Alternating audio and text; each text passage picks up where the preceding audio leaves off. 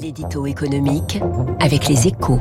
Et Magic Makers, leader de l'apprentissage du codage informatique pour enfants et ados magicmakers.fr. Bonjour François Vidal. Bonjour François. Directeur délégué de la rédaction des Échos, l'Arabie Saoudite ouvre donc en grand les vannes de ses puits de pétrole avec ses alliés de, de l'OPEP. Riyad se dit prêt à compenser les effets sur le marché de l'embargo européen sur le pétrole russe. Victoire pour les Occidentaux qui, qui militaient depuis plusieurs mois pour une forte hausse de la production de brut. C'est effectivement une très bonne nouvelle hein, pour les Européens et les Américains. En relevant beaucoup plus, que, plus vite que prévu ses quotas de production en juillet et en août, l'OPEP semble se rendre à leurs arguments. Et de fait, hein, cette décision devrait permettre de limiter la flambée des cours de l'or noir qui menace l'économie mondiale.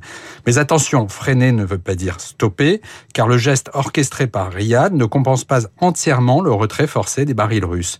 Les cours de l'or noir vont donc continuer à monter, d'autant que dans le même temps, la demande, elle, va repartir à la hausse, avec le début des vacances estivales aux États-Unis, la fameuse driving season, et surtout le retour progressif à la normale de l'activité en Chine. Résultat, le baril pourrait dépasser les 140 dollars cet été, soit 20% de plus qu'aujourd'hui. Alors quand même, François, est-ce que vous êtes en train de nous dire que cette annonce est un non-événement? Non, pas tout à fait, car elle dit deux choses importantes en creux. La première, c'est qu'elle rappelle à tout le monde que l'Arabie saoudite est capable de faire la pluie et le beau temps sur le marché du pétrole.